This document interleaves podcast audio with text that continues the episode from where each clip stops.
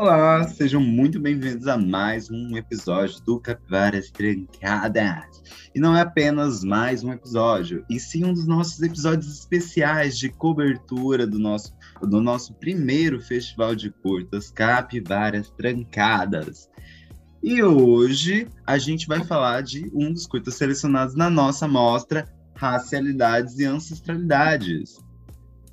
Temos aqui Tiago um, Mossi, perdoa aí o erro do nome. Como que seria? Amassi? Como que é? Depende de, que, de qual lugar do Brasil você fala. Tem gente que chama Almazi aqui no Nordeste, né? Tem gente que chama de Almazi e tem gente que chama de Almazi. Tá tudo certo, pode falar como você quiser. Almazi. que é o diretor do curta Via Láctea, um dos três selecionados nessa categoria. Juntamente de nós, temos Alisson Rangel, membro da nossa curadoria. Dê um alô para os nossos ouvintes, Alisson. E aí, meu povo? E, como eu disse, hoje a gente terá comentado o curta Via Láctea, que aborda a história de um grupo de aliens que eu adoro sci-fi, então, que, em, que planejam é, invadir e destruir os humanos da Terra, porém tem seus planos interrompidos com uma pandemia, assim, bem familiar para os ouvintes, imagino. É, antes da gente começar, Tiago, você poderia se apresentar para os nossos ouvintes? Oi, gente, boa noite, boa tarde, bom dia. Então, se você estiver escutando isso. Eu sou Tiago Almazi, eu falo aqui de Salvador, Bahia. Sou ator, roteirista, diretor, produtor. Eu sou o diretor e co-roteirista do curta Via Láctea, que está aí na, na, seleção do Capivaras Trancadas. Eu, eu, eu, sou, eu transito por muitas linguagens, eu transito por teatro, transito por audiovisual, Atualmente tenho escrito bastante, assim, já escrevi para um show, já escrevi para Amazon Studios, e por essa tentando conciliar essa carreira aí de estar tá sempre, né, me inserindo no, no, trabalho que aparecer, sem sair daqui de Salvador, que é a cidade que eu, que eu moro, que eu amo. E agora tô nessa, né, no cinema. Acabei de filmar um longa, que é o Na Rédia Curta, como ator e também fui um dos roteiristas. E tô lançando o Via Láctea, que é meu primeiro filme como diretor. Né? Meu trabalho, muita gente pode ver meu, tra meu trabalho na websérie Na Rédia Curta, né? Que é o meu trabalho mais popular, por assim dizer. E o Via Láctea é, é a culminação de um sonho de infância, assim. Eu cresci com cinema, tenho uma mãe que é cinéfila, então eu vi filmes desde muito cedo e sempre quis gravar meu primeiro filme, sempre quis comandar um set, né, um set profissional. E aí, em 2021, com o advento da Lei Aldir Blanc, eu consegui ter meu primeiro projeto aprovado. E foi com, esse, com os recursos desse edital, desse prêmio, que é o Prêmio Conceição Cena de Audiovisual, que eu realizei o Via Láctea, essa ficção científica que se passa aqui no subúrbio ferroviário de Salvador. Brabo demais! Inclusive, Thiago, tem uma situação muito engraçada que é aleatoriamente, semana passada, eu encontro o seu post no Twitter reclamando da gay, que te acha hilário e não tem interesse nenhum em você. Aí eu olhei assim o Twitter e falei, gente, eu conheço esse rosto de algum lugar. Da onde? Aí eu fui responder o e-mail e tava lá seu rosto. Falei, gente, que coincidência! Eu já tinha visto seu, seus reels né, eu já tinha visto alguns vídeos seus da Multishow e tal. Mas nada tava me referenciando você na cabeça.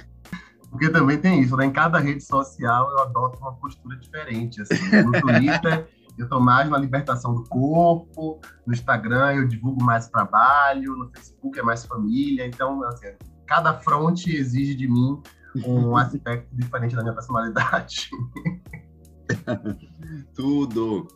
É, vamos lá, então, né? Para começar, eu gostaria de ouvir de você como que surge é, Via Láctea, né? A ideia geral em cima do curta. O Via Láctea, ele foi meio que um projeto de emergência a partir de uma provocação antiga, assim, né? Eu tinha visto uma série chamada Lovecraft Country, que é muito boa, inclusive, da HBO, E nessa série tem um episódio específico que uma mulher negra, ela toma uma poção e ela se transforma numa mulher branca. E ela começa a ficar investigando aquela subjetividade e entendendo como ela é, não passa mais pelas mesmas violências que ela passava quando ela era mulher negra. E essa série mexeu muito comigo, assim, uma série muito boa, por sinal. E isso me deixou, ficou na minha cabeça, essa coisa da troca de corpos, essa coisa de, de uma consciência que invade outra, experimenta aquilo ali. Então, eu queria, me deu uma vontade muito grande de, de experimentar um movimento contrário. Como é que seria uma consciência colonizadora, né, fazendo um paralelo aí com a nossa história mesmo, Brasil, etc. Como seria essa consciência colonizadora invadindo o corpo de uma consciência colonizada e experimentando é, esses atravessamentos, né, essa subjetividade. Quando o edital foi lançado aqui, é, que foi por volta de setembro de 2020, eu já estava com isso na cabeça, eu estava, né, juntei um grupo de amigos, é, Ari Rosa, Fábio Osório Monteiro e Genário Neto, para poder a gente conseguir conceber esse projeto num tempo recorde, porque o edital foi muito rápido, ele tipo, abriu num dia, ele só valia por 15 dias, assim, era, foi um edital de emergência mesmo, e a gente montou essa força-tarefa para poder conseguir completá-lo, né? E aí, a, a princípio, é um filme feito por pessoas, né, por amigos e amigas, assim. É o primeiro filme de muita gente envolvida, desde elenco, a parte de produção e etc. E eu tentei garimpar, assim, pessoas daqui de Salvador, pessoas de diferentes gerações, né, pessoas que eu queria muito trabalhar. E assim a gente foi se aquilombando para poder construir é, o projeto, em primeiro lugar, e depois conseguir conceber mesmo, né, o filme mesmo pronto. E o, o Via Láctea, ele é isso, ele é uma ficção científica.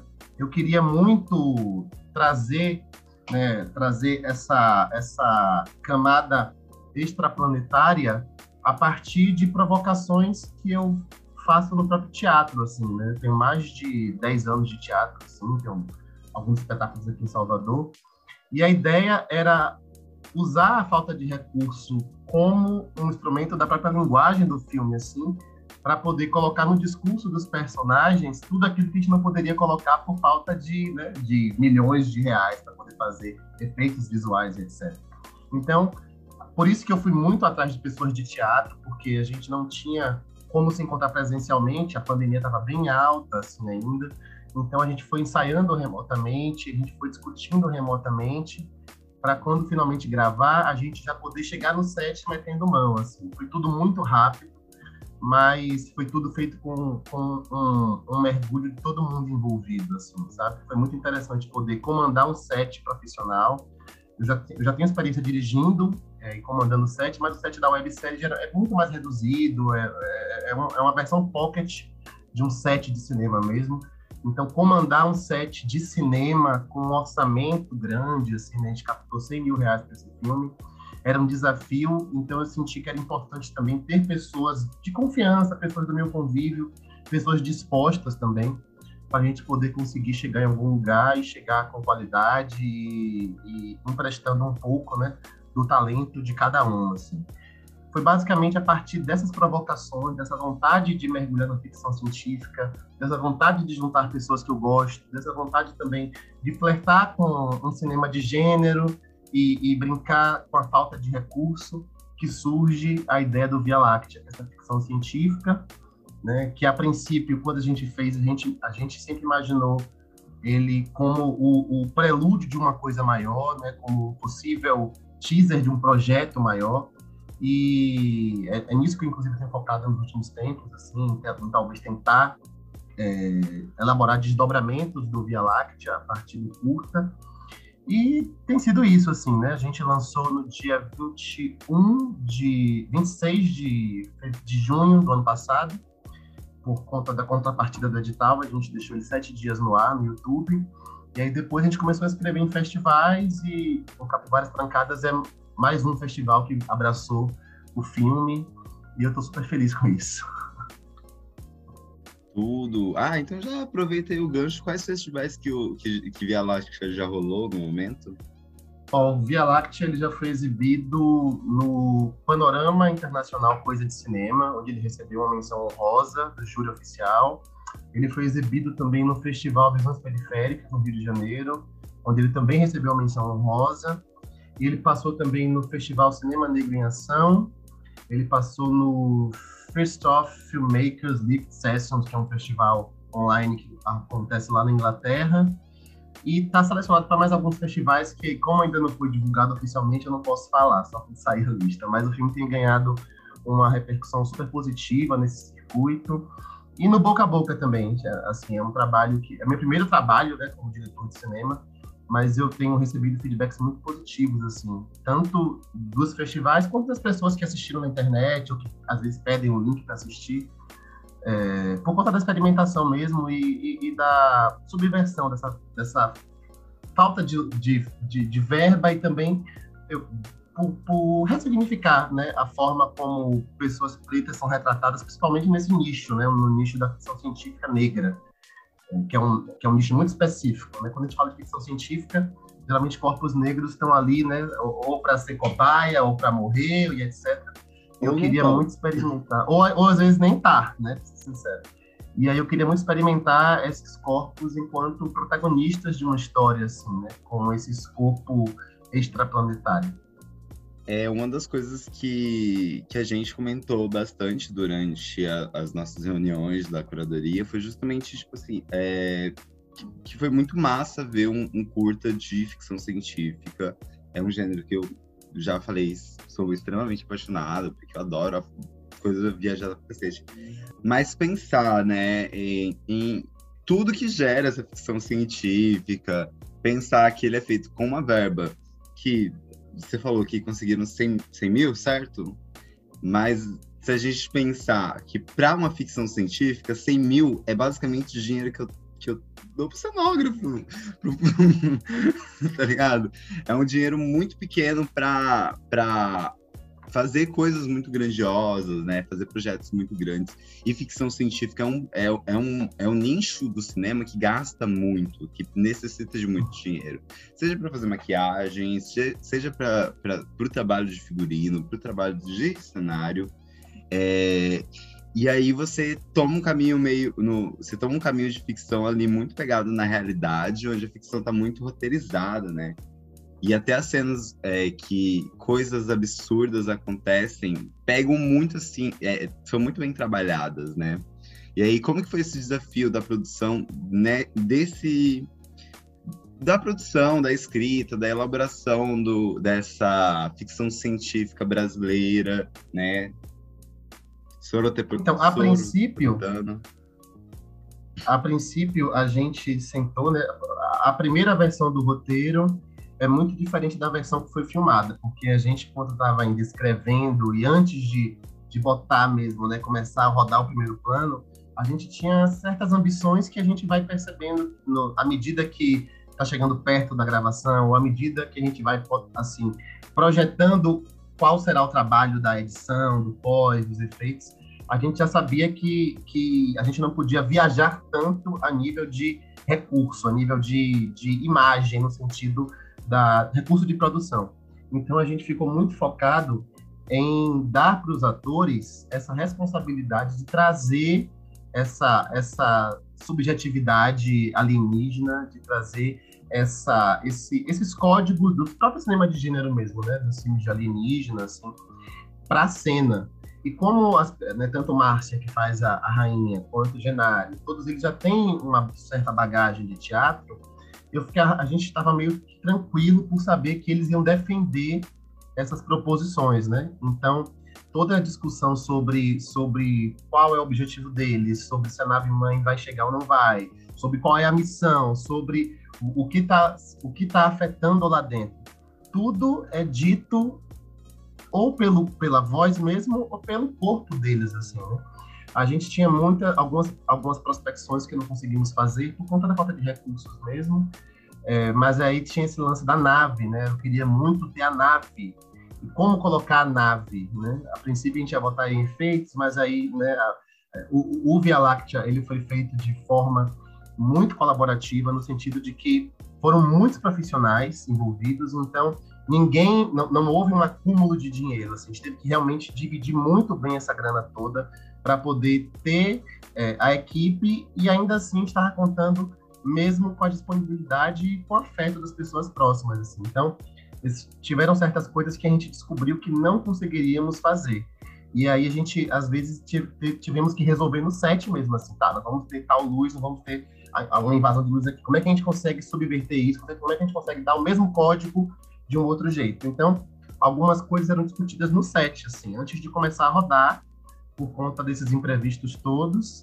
Mas, basicamente, eu estava levando em consideração e tendo como referência algumas obras que já faziam um pouco isso. Assim, né? O Via Láctea é muito inspirado pelo Invasores de Corpos, que é né, a versão clássica, pelo filme Sob a Pele, que é um filme do Jonathan Glazer, que é um filme assim sensacional, e por um filme também aqui da Bahia, uma ficção científica inclusive chamada Abrigo Nuclear, que são filmes que eles eles em comum eles têm isso, eles discutem algo muito maior do que cabe na própria imagem, assim, sabe? Então a gente estava meio que imbuído dessa dessa pulsão de tentar emular algo parecido, né? De, de, de tentar fazer uma pequena odisseia extraplanetária sem recurso, fazendo referência aos filmes do gênero, né? Quando você vai aí ET, Spielberg, Contatos Imediatos de, de Terceiro Grau. Tudo isso numa versão assim, né? No, meio que homenageando o gênero e homenageando essas obras assim que conseguiam fazer com que a gente deslocasse né, nossa percepção para outros lugares, mesmo não tendo os recursos para trazer isso na cena, né, na imagem. Como eu falei, é, é muita pouca grana se a gente for pensar em tudo que, tipo assim, uma obra de ficção científica normalmente acarreta, né? Que é um trabalho muito grande de designer, de. De, de é o dinheiro para você pipocar nas ideias, né? É, e aí, né, é, aproveitando que a gente ainda está nesse, nesse ramo assim, do filme e tudo mais, eu queria saber de você como que você intermedia esses assuntos, né? É, eu sei como você faz isso no filme, né? Mas como que foi trazer isso para o roteiro? Porque você tem momentos é, que, como já está pontuado mesmo na própria narrativa do filme, a pandemia é um problema para esses aliens, né? Para o plano de combate deles aqui contra a humanidade, o plano de invasão completa. É, mas também tem uma cena muito, muito em especial que é, eu reassistindo o filme, eu peguei e bati assim, foi o momento que o. que o. Era. Ai, agora eu tô com medo de errar o nome, mas acho que é engenheiro. Chega do, do trabalho de policial e ele comenta algumas coisas pela porta do banheiro com a rainha sobre ah, esse, as coisas que esse corpo passou são coisas horrorosas, coisas inimagináveis, né? E é aquele momento que a gente fala, é, que a gente para e fala, hum, isso é sobre racismo, hein? como que você traz esses assuntos, né? Como que, como que, como que você foi atrás de, de mencionar sem causar um estranhismo, né? Do, da, do, famoso, do famoso palestrinha. É, é muito legal você falar sobre isso, assim, porque uma das coisas também que a gente discutiu muito durante né, a elaboração da, do roteiro era que a gente ia tomar uma, um caminho do discurso indireto, entendeu? Não por, não por ver problema no discurso direto, no discurso que vai lá e assume isso aqui é sobre tal coisa. Mas a gente queria pegar uma pegadinha, a gente queria fazer uma pegadinha justamente com as pessoas que estão com esse olhar viciado, sabe? A gente está num momento muito delicado, assim, a, a, no tocante a essas discussões, né? por mais que a gente tenha tido avanços consideráveis, a gente tem vivido um período de retrocesso e um período em que essas pautas estão sendo depreciadas publicamente sem, sem nenhum pudor. Então, eu queria muito fazer um filme que falasse de tudo isso sem falar, sabe? Sem estar tá ali, na, sem estar tá ali uh, explícito né? Pela, pelo discurso do, dos atuantes do, da, da obra, né?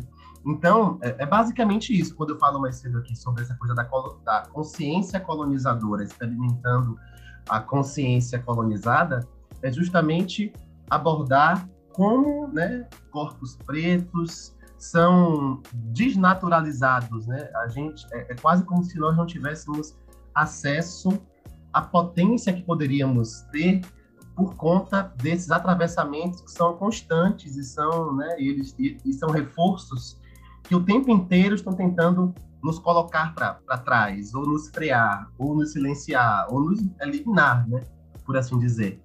Então eu queria muito, e quando a gente vai pegando especificamente, né, a gente tem uma mulher, a mulher negra, o homem negro, né, o homem negro que é policial, né, então um homem negro que está vivendo um, sobre dentro de um sistema que obriga ele a ser violento com seus iguais, assim. Tem um mendigo e tem um personagem que é o homem branco, né, que é o, que é o médico, assim.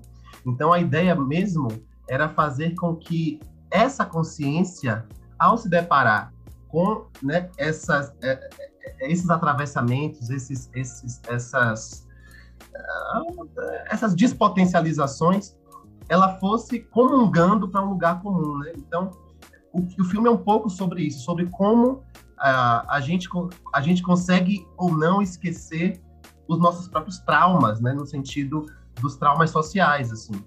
E eu gosto muito do personagem do. Você falou engenheiro, mas é o arquiteto. Se bem que ele não tá tão distante assim, né? Eu gosto muito desse personagem porque ele, para mim, carrega, carrega muito isso, assim, né? Quando. Se a gente tivesse a oportunidade, a gente, a gente pode falar de racismo, pode falar de transfobia, de feminicídio, de misoginia, mas, a gente, mas essas pessoas, elas, elas nunca vão conseguir entender. Quando a gente fala dessas pessoas, eu digo o outro, né? Então, o homem branco, cis, é, né?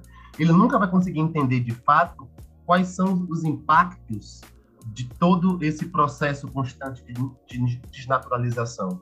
Né? E isso na cabeça daquele personagem, né, que é um, que é um criador de vida, ele se depara com um ser que estava eliminando a vida, eliminando a vida semelhante a ele. Então, é quase como se essas duas consciências não conseguissem mais comungar. Assim.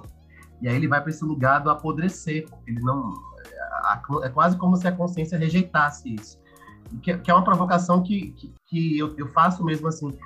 Um, um, cara branco, hétero, cis, ele nunca vai conseguir entender como a gente interpreta afeto, por exemplo, assim, sabe? Porque a gente sempre teve que ter é, os nossos afetos. Eu sou um homem gay, né? Os nossos afetos sempre foram construídos em cima da clandestinidade, por, né, por assim dizer. Hoje a gente tem uma geração de pessoas que estão quebrando isso assim, quase que num 360 graus, assim. Mas eu tô com 33 anos, então quando eu pego a minha adolescência, por exemplo, e a forma que eu construí os meus afetos, era tudo escondido, assim, sabe? Era tudo clandestino, era, era tudo dentro de uma, de uma bolha que só eu tinha acesso, ou que talvez só as pessoas iguais a mim tinham acesso. E nunca foi fácil explicar para o outro como, como isso me afetava, entendeu? E quando a gente vai pegando esses recortes, né, esses, esses, marcadores, né, raça, gênero, classe, a gente vai entendendo que nos é tirado o, o direito de ser, né, assim, ser potente, por assim dizer, de ser potente, de não ser interrompido, por assim dizer, né? E aí quando a gente vai para a personagem da, da rainha, da Rosa, tem uma coisa que, que me incomoda muito, assim, às vezes a gente olha para certos corpos, certas narrativas, né, e a gente acha que elas não são dignas de complexidade, assim. A gente vê que a, a gente tem um olhar meio que viciado, a gente acha que aquela, aquela pessoa que, que decidiu ser mãe, por exemplo, que ela, na verdade, ela não está vivendo, ela está ela, ela tá tendo uma subvida. E aí, voltando a esse, a, a esse ponto das consciências convergindo, né? A gente tem uma rainha que precisa parir uma, uma nova sociedade alienígena e tem uma mulher que não está conseguindo ser mãe por conta das violências que ela passou. Né? Então, essas consciências convergem para o mesmo lugar, esse lugar da, da, maternidade, esse lugar do escolher conscientemente é, abrir, assim, fazer de sua vida um, um instrumento para cuidar de alguém. Assim. Isso não, eu não acho que isso seja algo menor, sabe? Eu não acho que isso seja algo indigno. Então eu queria meio que trazer essa escolha como um, um lugar de poder mesmo, assim, sabe? Como um lugar de, de retomada de uma, de uma dignidade, assim. Não é isso que eu quero. Eu quero cuidar da minha filha. Eu quero parar por um tempo para cuidar da minha filha, ou do meu filho, ou de quem que seja, entendeu? Eu acho que essa, essa, essa, essa escolha é uma escolha muito complexa também. Eu acho que, é, que há muita complexidade nisso aí.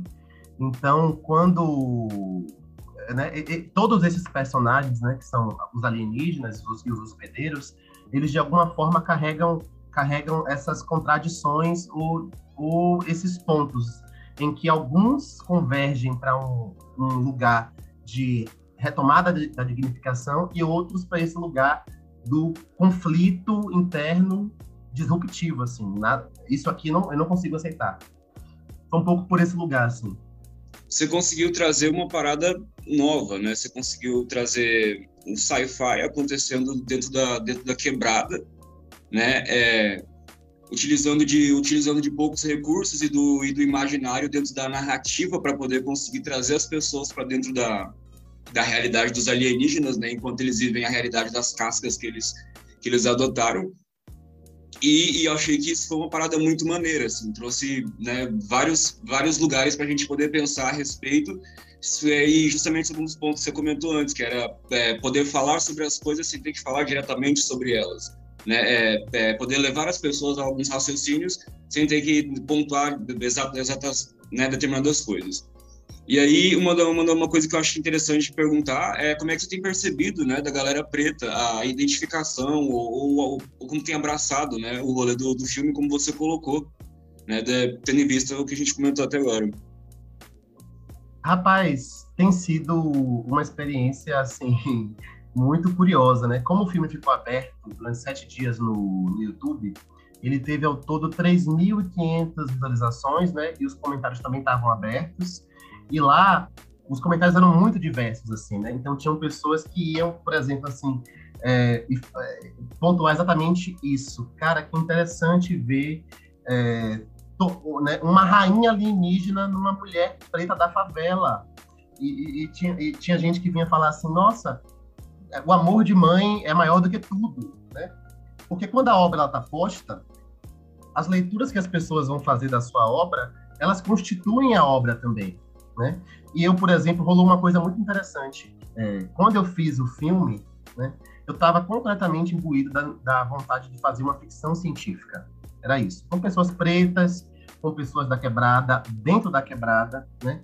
E aí, quando o filme ele passou nos festivais, eu escutei muito assim, poxa, que legal que tá fazendo um filme afrofuturista. E nem eu tinha me dado conta disso, assim, não foi uma pulsão que estava na gênese do projeto, entendeu? Se eu tivesse pensado nisso, inclusive, eu até teria, teria provocado mais coisas, né? Sei lá, sei lá, visualmente, por falar assim, visualmente falando. Mas a obra em si, né, pela, pela própria ausência de exemplos parecidos, né, na filmografia brasileira, assim, a obra já nasce ganhando esse status porque a gente está num momento onde produções afrofuturistas estão ganhando muito destaque, assim, né? É, muita gente falou, assim, fizeram comparações, por exemplo, com o Branco Sai, Preto Fica. Não sei se vocês já assistiram esse filme, que é muito interessante também, é uma ficção científica na quebrada e etc. E por justamente subverter é, essa lógica, assim, né? Então, muita gente veio, né, nos debates também, isso era muito provocado, falar desse lugar, assim, de um lugar de curiosidade e de, e de exaltação à criatividade, assim, por, por, justamente não ter outros exemplos, né? E, e foi muito interessante, assim. E, e eu, eu, reitero aqui, se eu tivesse consciência, né, antes de fazer, de que o filme ia reverberar por esses pontos, assim, né, dentro de uma estética mais é, cinematográfica, no, lá no Visões Periféricas, por exemplo, é, no debate, eles citaram assim, poxa, o seu filme está super encaixado no eixo da ficção científica negra, né, que aqui quase não existe.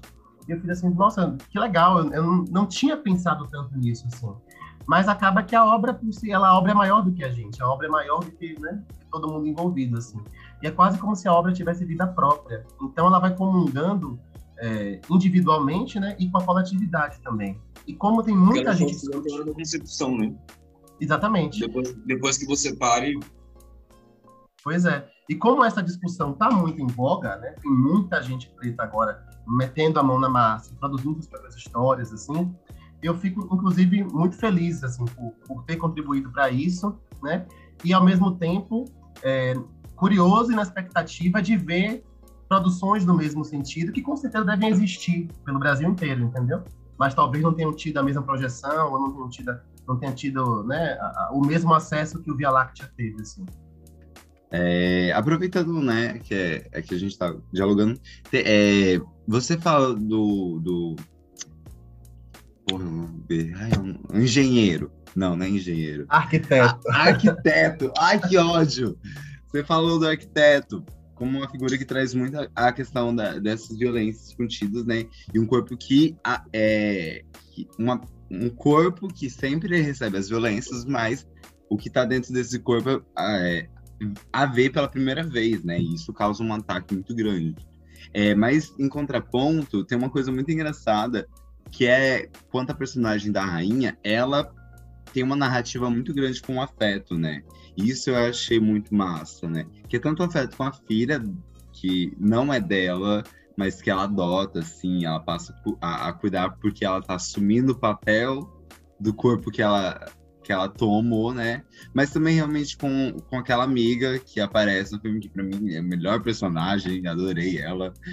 E com, e com o mendigo, que também faz parte ali do, dos alienígenas, né? Eles criam uma relação de afeto, de afeto e que é muito interessante de ver como ela vai crescendo com o filme, assim. E eu acho que cria até uma relação de, de afeto com a cidade, né? Aquela cena na praia, ela sorrindo, achei belíssimo. é, é, é, um filme, como eu te falei, assim, né? Também sobre, sobre essa escolha, assim, sabe? Aqui, a gente, por exemplo, a gente sabe que a polícia militar né, brasileira é, tal, seja talvez a principal responsável pelo extermínio né, da juventude negra, dos corpos negros aqui. Ao mesmo tempo, a gente tem né, um alto contingente de pessoas pretas ocupando né, a polícia militar, civil, que seja. E aí, como é que você vai pensar assim, desse corpo que precisa ir na favela para bater, para matar alguém igual a ele, assim, né? Aqui em Salvador, teve um episódio que até ganhou projeção nacional de um policial, um homem negro, um policial, que ele teve um surto é, psicótico, assim, ninguém sabe dizer o que foi exatamente que ele teve. E ele chegou num ponto turístico daqui, que é o Farol da Barra, com um fuzil e começou a atirar para cima, né? Enquanto ele atirava para cima, ele começava a gritar que ele estava doente, que a corporação estava matando ele, que alguém tinha que fazer alguma coisa. E diversas né, equipes da polícia foi para cima dele. No final das contas, ele acabou sendo alvejado e foi, foi morto, né? Só que ele, isso virou uma coisa meio que muito simbólica, assim, porque ele passou, antes dele chegar no ponto final e começar a tirar para cima, ele passou de carro por vários pontos de Salvador, gritando e pedindo socorro. E era um policial fardado, entendeu? Isso me chamou muita atenção, assim, porque a gente vai pegar é, a cabeça dessas pessoas, assim, e olhar, por exemplo, o alto índice de suicídio entre policiais, por exemplo, assim, sabe? O alto índice de problemas com síndrome do pânico, ansiedade, etc. Então, de certa forma, né, o, o, o, Estado usa o corpo preto para exterminar o corpo preto, entendeu? E em algum, em algum momento, essa conta vai ser cobrada internamente, assim, porque você não pode, você não vai me dizer que você consegue tirar a vida de alguém e sair daquilo ali achando que você cumpriu o seu dever, entendeu? Principalmente quando você vem de lá. E muitos desses policiais pretos, assim, eles vêm da favela também, entendeu? Então imagina a cabeça dessa galera que precisa lidar com esse sistema que os obriga a se autodestruir, né? E eu fiquei pensando muito nisso, assim, sabe? A própria, a própria personagem da rainha também, né, que, que tem muita coisa, tem muita coisa que não é discutida, né, diretamente, assim, tem muito subtexto sobre onde eles estavam, qual era o, né, o passado dela ali.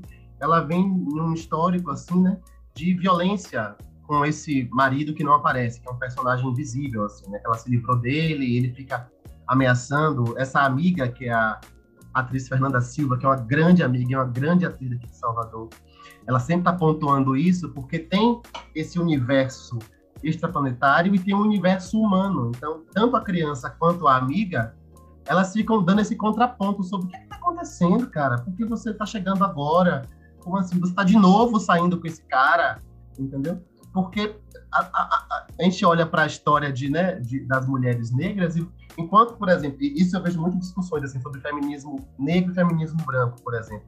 Enquanto, enquanto as mulheres brancas estão discutindo um, né, como elas querem ser amadas pelos homens, as mulheres negras estão pedindo para ser amadas por qualquer pessoa, porque a elas é renegado, né, o não afeto, o lugar, mais uma vez, da clandestinidade, assim.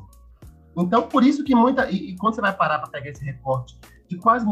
quais é, qual a, a, cor de quem está se divorciando, qual o índice né, da, da, de, socioeconômico dessas mulheres que, são, que se divorciam. É, às vezes o marido abandona por uma mulher mais jovem, por uma mulher branca, por uma. Enfim. E essas mulheres vão ficando para trás, elas são, elas são descartadas. Assim. Então, quando eu estava elaborando o filme, eu queria muito que, que esse corpo ele fosse digno de complexidade, como eu falei mais cedo, porque esse corpo não foi descartado. Esse corpo é complexo também, entende? esse corpo está sendo, né, tá, tá, tá, sendo vítima de um sistema que muitas vezes ele desconhece também. Assim. Então, esse momento da, da, da rainha decidir ser mãe daquela criança, para mim, assim, né, é, é muito simbólico, assim, porque ela poderia partir, né?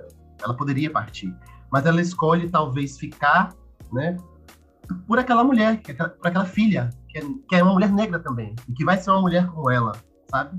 E, e, e, que agora que ela conhece as dores daquele corpo, ela consegue projetar as dores que aquela criança vai poder, vai sentir ou pode vir a sentir. Então, é uma maneira também de interromper esse ciclo de violência, sabe? Sim, e a gente percebe que quando ela, quando ela chega ali, né, ela chega pronta para a missão. É o fim dela, mas é o que ela foi para fazer, né? Como como outro dos personagens cita, né? É, você se lembra quantas estrelas você devorou antes disso e tudo mais? Né? Tipo, você, você era uma devoradora de mundos antes disso, então você não será mãe dessa menina.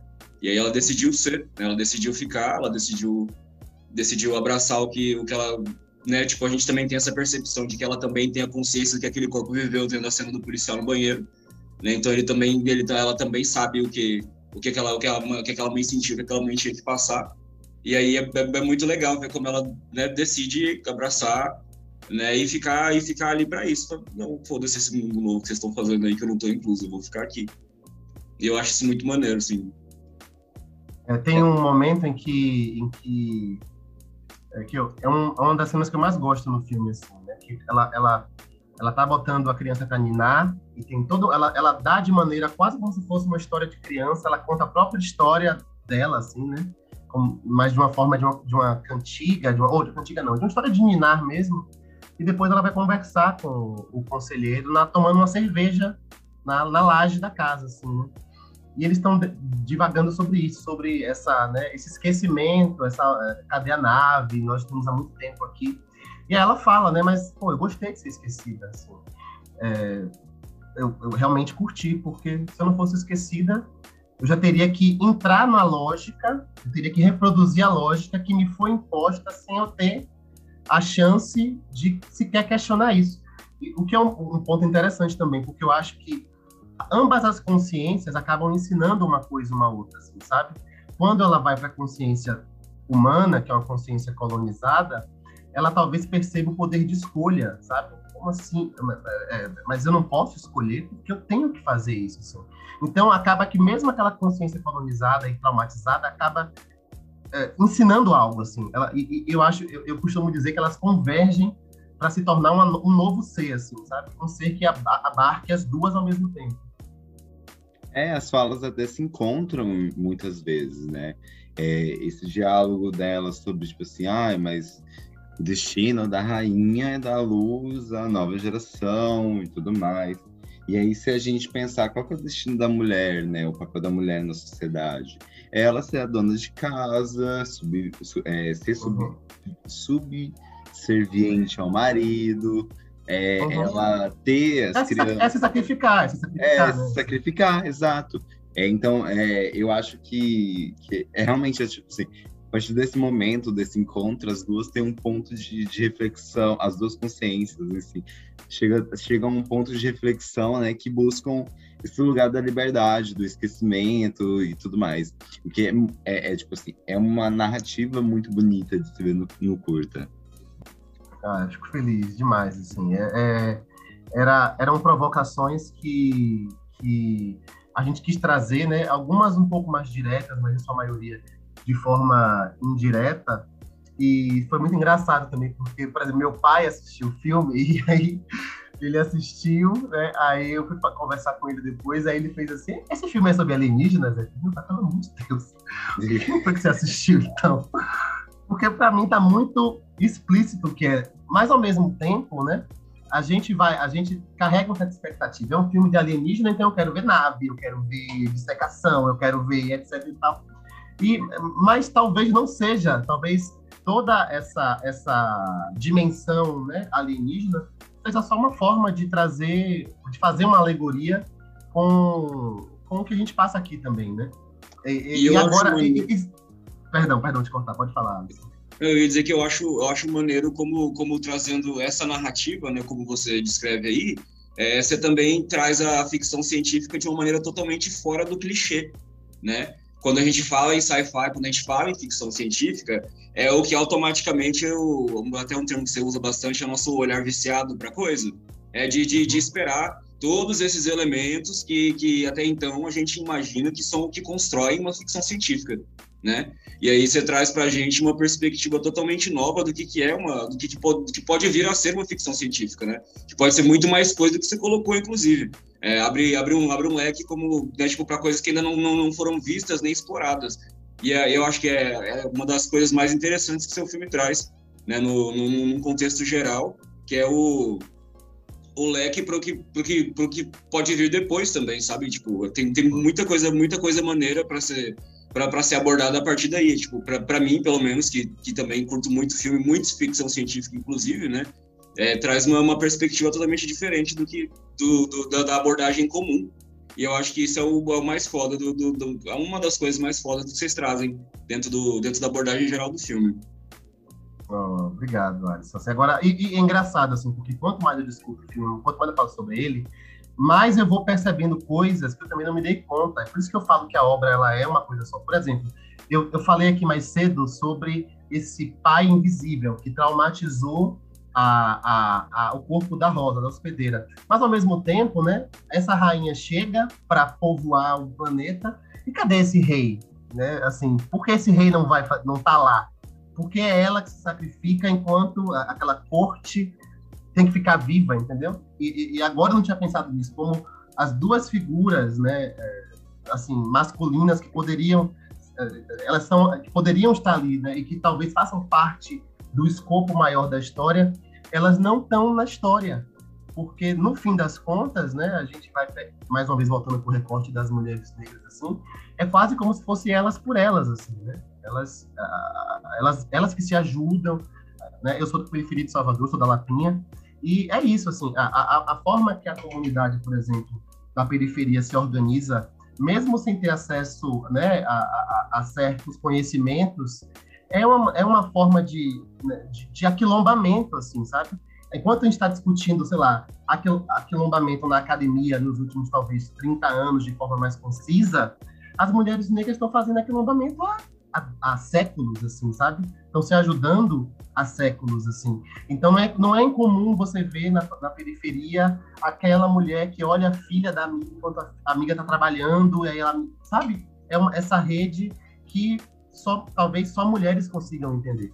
Entende? Então, eu também, de certa forma, eu não quis entrar muito numa subjetividade direta também, por eu não ser mulher, né? Então, eu quis trazer é, um, um, né, arquétipos a partir do que eu observo mesmo, assim, né? Com muito respeito e por eu também vim de uma, de uma família muito maternalista, né? Na minha família, as mulheres eram as cabeças da família, então foi um pouco meio que trazendo essas referências também da minha própria história, do mundo que eu vejo ao meu redor, né? Pegando esses elementos todos para construir uma narrativa que, que se propõe a, a, né, a ser uma ficção científica, e é, mas que, na verdade, está tá, tá, tá trazendo discussões que, que extrapolam é, é, né, esse lugar. Hum. É, e agora, é, entrando um pouquinho no, na questão de produção cinematográfica, né? Essa foi sua primeira experiência, assim, como, uma, como direção de filme e tudo mais. E aí, é, eu vou fazer uma pergunta meio dupla, né? Que é, primeiro, como que foi essa experiência? E depois como que você e como que é, foi entrar nesse nesse mercado do audiovisual aí em Salvador? Ó, a, a experiência assim, ela foi muito reveladora e agridoce ao mesmo tempo assim, porque eu acredito que o lugar da direção, e eu já experimento ele muito na websérie, né? Já, já dirigi mais de 50 episódios, assim. O lugar da direção acaba sendo um lugar solitário, assim. É muito difícil, às vezes, você defender um argumento e você ter que amarrar todos aqueles talentos, aquelas pulsões e aquelas, aquelas interpretações de uma história. Né? O diretor acaba sendo quem não deixa é, a peteca cair o tempo inteiro. Eu acho que todo mundo segura a peteca, mas o diretor ele não tem é, é, é, essa opção de passar a peteca para alguém, assim, sabe? Ele tem que estar lá o tempo inteiro. Então, nós gravamos o filme durante cinco dias, né? E eram diárias, assim... Quando a gente, precisa ter noção, quando a gente gravou, a gente gravou do dia 8 ao dia 14 de fevereiro. No dia 15, teve uma... Quando deflagrou a segunda onda da pandemia e tudo voltou a fechar de novo aqui na Bahia, né? Foi aquela agonia toda. Então, comandar um set numa pandemia, entendeu? Tentando, assim, foi uma experiência muito, assim, exaustiva, né? Assim, no sentido de me esgotar mesmo.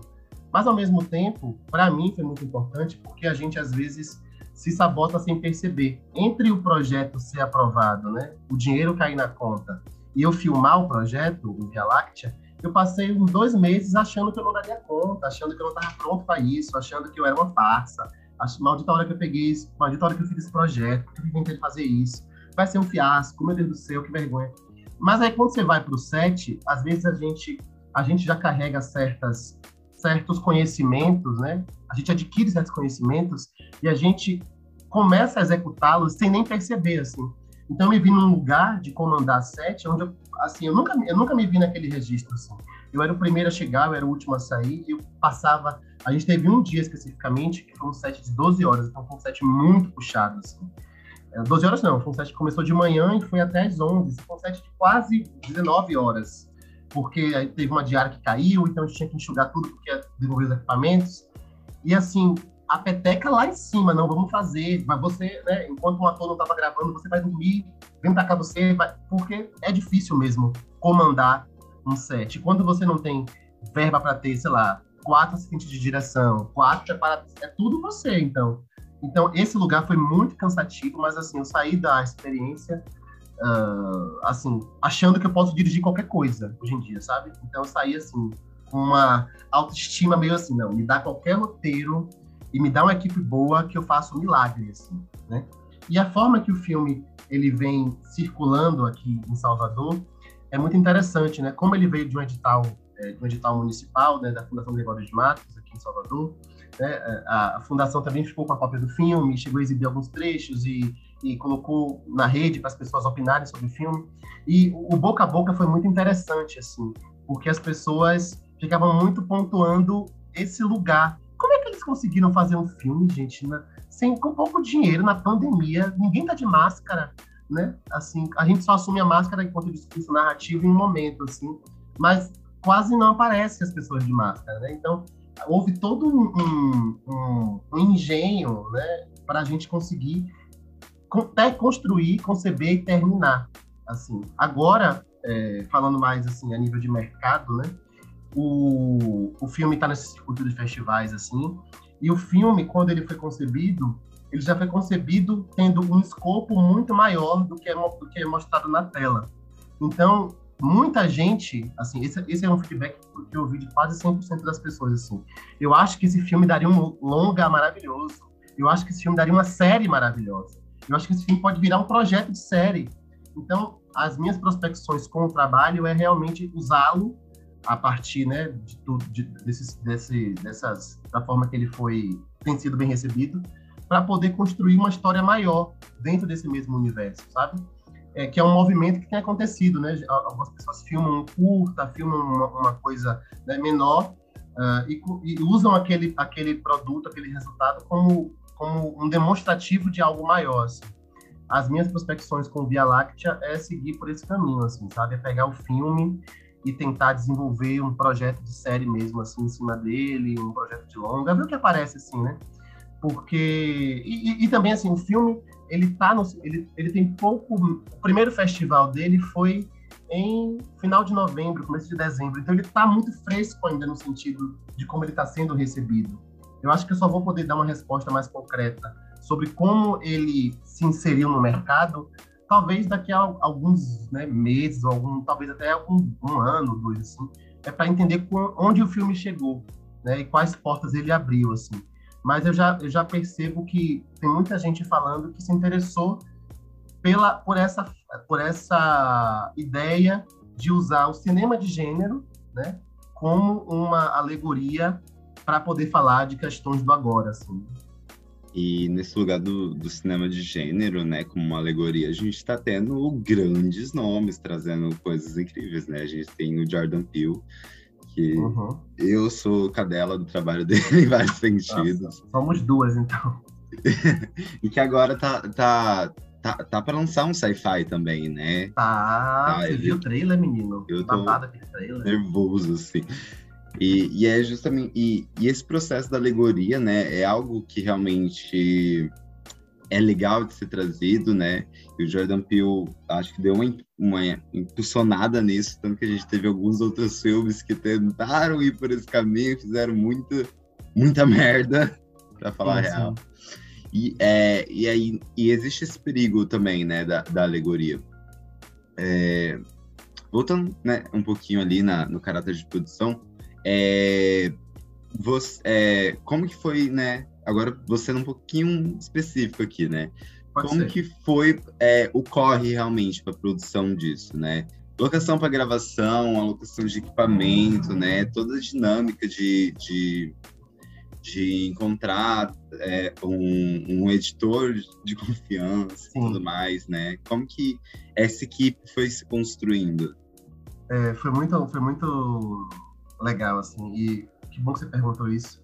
O Via Láctea, para mim, ele é a junção de dois movimentos que estão ganhando muita força aqui na Bahia, né? Eu não sei se vocês já ouviram falar da Rosa Filmes, que é uma, uma produtora de cinema situada no Recôncavo da Bahia. Eles lançaram um longa chamado Café com Canela, que rodou muitos festivais, assim, a partir de 2017 e tal.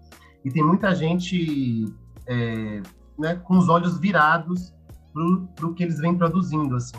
É, a UFRB é a primeira, a primeira faculdade de cinema da Bahia, é a da UFRB, que é a Universidade Federal do Recôncavo Baiano, e eles e a, a galera que filmou o, é, o Via Láctea, a parte, toda a parte de fotografia e som, eles vieram de Cachoeira, que é a cidade onde está situada a UFRB, onde está situada a sede deles também, né? Tem a Rosa Filmes, tem a Ladeira Lupe, que fez a fotografia, tem a Mungunzá Records, que fez toda a captação de som. Então eles vieram para Salvador para poder gravar o filme, né? Então de cá eu eu estava com a cabeça, né, mais focada em juntar o elenco e com a cabeça mais na produção de cenário, de set, assim, produção de campo mesmo. E eles chegaram com os equipamentos e com a disponibilidade para gravar, assim. E por isso também foi tudo muito enxuto. A gente teve que gravar em cinco diárias, porque eles já tinham outro trabalho depois. Eles estão saindo de um longa saíram do longa para vir gravar o Via Láctea e, tipo, cinco dias depois já tinha um outro projeto também, então foi um corre mesmo, porque quando a Audi Blanc foi aprovada, né, a gente estava num cenário que não tinha trabalho.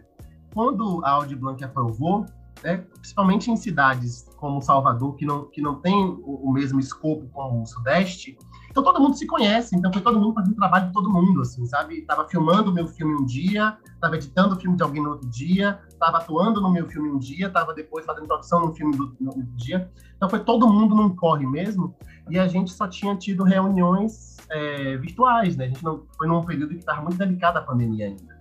E aí foi isso, por exemplo, toda a casa de Rosa, a casa da rainha, é a casa de Larissa Libório, que foi minha assistente de direção e produtora também. A gente foi fazendo esse tipo de concessão. Quem tem roupa pode emprestar, pegava as roupas. Quem tem arara, quem a casa, onde é que vai ser a casa? Sua mãe vai deixar, Larissa? A gente tem uma verbinha para poder pagar pelo menos o aluguel, né? Não é a verba que a gente queria dar, mas para dar alguma coisa também, assim. Então, a gente gravou na casa de Larissa, a gente foi muito bem recebido pela família dela, assim. E aí tinha um quarto onde ficavam os equipamentos trancados lá, e a gente chegava assim para poder, né, montar e montar e setar as câmeras e o som. E foi isso mesmo, assim, foi tipo foi um filme de urgência, feito num esquema de urgência, E num, num, a gente deu um pau muito grande, assim. A gente tinha. Essa, por exemplo, essa diária que eu te falei, que a gente começou a gravar a cena da praia, a gente chegou na praia 5 da manhã, assim, né? E a gente ficou. Nesse dia, a gente rodou das 5 da manhã até as 10 e meia, 11. Então foram quase 19 horas, assim, de 7, né? Claro, voltava, almoçava, alguém cochilava, outro assim, mas tinham pessoas da equipe que não podiam dormir. E era esse o corre, assim. E sou muito grato, assim, porque as pessoas compraram mesmo a história do filme, compraram a ideia, é, é, se abriram também para as intervenções e se abriram para que todo mundo pudesse colaborar de alguma forma na construção daquela narratividade, por assim dizer. E no fim das contas, eu acho que todo mundo saiu satisfeito, assim, porque a gente talvez não tenha feito o filme que a gente queria fazer, mas a gente fez o filme que a gente conseguiu, sabe? E o filme, como eu falei, depois que ele está pronto, ele é aquilo ali, ele carrega todas as perfeições e imperfeições.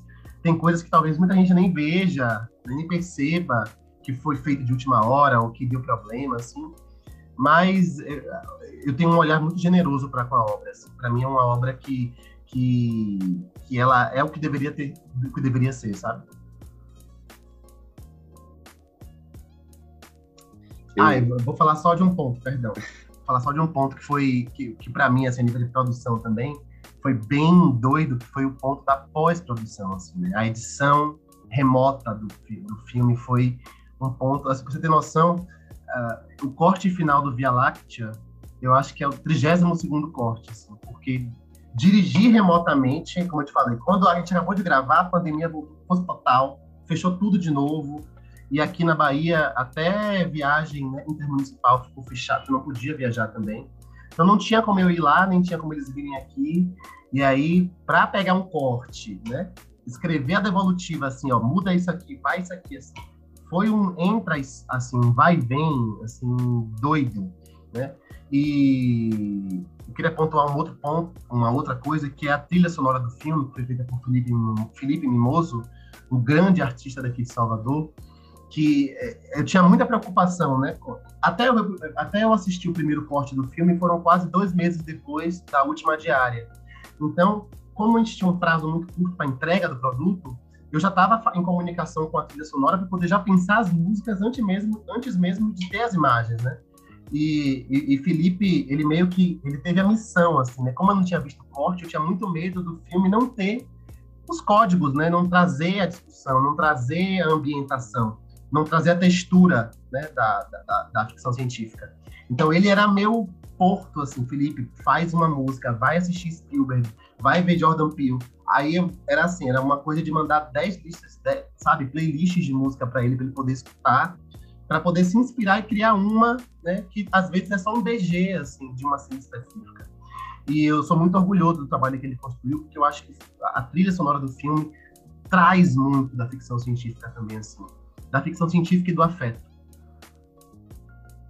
Eu, eu, eu sempre tento ser meio incisivo nesse, nesse quesito, porque é muito. É muito foda, né? Às vezes a gente. Porque no cinema, né? As pessoas que geralmente são levadas à frente é a galera da atuação, é a galera da, da direção, às vezes, né? E aí, quando eu, quando eu peço para trazer os, os, nomes, é porque para demarcar realmente que, porra, é, quem, a galera que filmou esse curto é a galera de faculdade, tá ligado? É uma galera de um uhum. curso que provavelmente demorou pra cacete pra Sim. ser feito aí, para conseguirem fazer e que agora estão desenvolvendo trabalhos, né? A galera da produtora que tem um trabalho dentro do Brasil que eu reconheço por conta do Babu, que fez o, o, o, Sim, o, o café, café, com canela. O café com canela, exato, né? E tem alguns outros nomes de Salvador que eu, que eu acompanho pra caralho, assim, que eu gosto muito. Que massa, fico feliz. É, então, meio que para a gente aqui já finalizar, né, alguns pontos, né, eu queria saber de você se, é, agora, né, com a exibição e tudo mais, né, é, se você tem algum ponto final que você gostaria de finalizar realmente. Olha, eu só queria, assim, mesmo dizer que é um filme que eu mesmo, enquanto diretor, a cada vez que eu reassisto, eu encontro uma coisa nova, sabe? Eu percebo que elenco, direção, é, cenário colocaram ali elementos de um que, elementos tão particulares às vezes que na correria, né, assistindo, às vezes eu nem percebia, assim. E cada vez que eu reassisto, eu encontro uma coisa nova, encontro um novo ponto que me faz aderir mais à história. Eu acho que isso não teria sido possível se essas pessoas não tivessem comprado essa história em primeiro lugar, sabe? É uma ficção científica, né, com baixíssimo orçamento, feita num esquema de urgência, feita num momento muito delicado da humanidade, assim, que de alguma forma também reflete esse momento, né? Esse, a, o Covid e a pandemia é, é, é, também motor da história e que, e que carrega assim o talento de muita gente, como eu falei, é o primeiro filme de muitas pessoas envolvidas nesse, nesse, nesse, nessa equipe, é uma equipe de quase 40 pessoas, assim, e onde houve uma sinergia, assim, é, foi um set, assim, já vivi muitos sets na vida, sete de publicidade, sete de cinema, sete de, de, né, de sitcom, eu já vi muitos problemas em set, assim, sabe? É, problemas de relação, problemas de técnica, assim, e foi um set muito tranquilo, e tinha tudo para dar errado, porque é, assim nós estávamos no momento em que estávamos completamente exigidos e cansados mentalmente e com medo também, né? Assim, medo de morrer. Né? Mas a gente conseguiu fazer, né? Então eu sou muito grato e, e por mais que tenha sido difícil, né? E é, ocupar esse lugar da direção é um lugar muito difícil porque segura, é, é basicamente segurar a, a, a marimba, a peteca até você lançar. Eu só descansei no Via, do Via Láctea quando ele foi lançado, entende? É um lugar solitário mesmo, assim, pela própria natureza da função, mas eu sinto que eu fui muito acolhido, assim. Eu sou muito feliz pela, pela repercussão do filme, por ver, né, pelas palavras que tanto você, Rico, quanto o Alisson deram aqui. Eu fico muito feliz por ver como vocês encontraram coisas que talvez nem eu tenha encontrado, como vocês encontraram coisas que eu quis que, que fosse encontrada também e como talvez a gente ainda encontre mais coisas a partir né, dessas revisões e, a partir do momento em que ele for reverberando cada vez mais né, em espectadores e por assim dizer. Então, sou muito, muito grato a toda a curadoria do primeiro festival de curtas capivaras trancadas. Assim, eu acho, eu fiquei muito feliz com a torcida de que esse seja o primeiro festival, o primeiro de muitos festivais que vocês vão fazer assim. Não parem é muito importante, foi está sendo muito importante para o filme e eu acho que está sendo e é muito importante para a própria filmografia, né, para mapear o que tem sido produzido no Brasil, assim. Quando eu falo que eu estou curioso para ver o que as outras ficções científicas que estão aqui rolando no momento é porque né, a gente é, é, é, carente de plataformas que, que propaguem essas obras assim. Então não parem. É, muitíssimo obrigado. Eu adorei o papo com vocês aqui. E é isso, Via Láctea, vejam aí, estamos muito felizes com o resultado, com os feedbacks e longa vida ao cinema preto, ao cinema produzido na Bahia, ao cinema produzido no Nordeste, ao cinema produzido no Brasil. Mas ah. parabéns pelo filme, Thiago. Realmente foi, um, foi um dos que, do, de todos que a gente viu, assim, que eu, que eu assisti, a gente precisou discutir sobre, porque foi muito maneiro a perspectiva que você trouxe. Obrigado, Netinho, mesmo. E é isso para você que está ouvindo este papo e ainda não foi conferir o curta. Todos os links estão disponíveis na descrição. O curta está disponível por um período de dois meses no YouTube do Capivaras Trancadas, que o link você encontra tanto na descrição desse episódio quanto na link quanto no link da bio do nosso Instagram, arroba Capivaras Trancadas. E aqui eu já pontuo, Thiago, que caso você entre em algum outro festival, eu sei que festivais brasileiros têm um péssimo hábito de, ah, não pode estar sendo exibido, não pode estar no YouTube. Então, a qualquer momento, se algum festival falar assim, não, vocês estão aprovados, mandem um filme, e você precisar que a gente tire o curta do YouTube, é só entrar em contato com a nossa equipe, a gente tira um, dois dias. Te garanto isso. então fica, fica aí, né? É, novamente, assista o, o, o, não apenas este curta, né? O Via Láctea, mas também todos os curtas que estarão disponíveis no nosso festival. Não esqueçam que estão abertas votações populares para os curtas. Tem um prêmio de 300 reais para o curta preferido o curta mais votados nas três categorias. Então é vocês que decidem, vocês, nosso público. E lembrando também que este festival é um, foi um projeto selecionado no edital Movimentar da CECELS. E continue acompanhando o nosso festival, tanto no YouTube quanto no podcast. É isso, galera, até mais. Beijos! Tchau, tchau, galera. Muito obrigado e voltem no Via Láctea, pelo amor de Deus.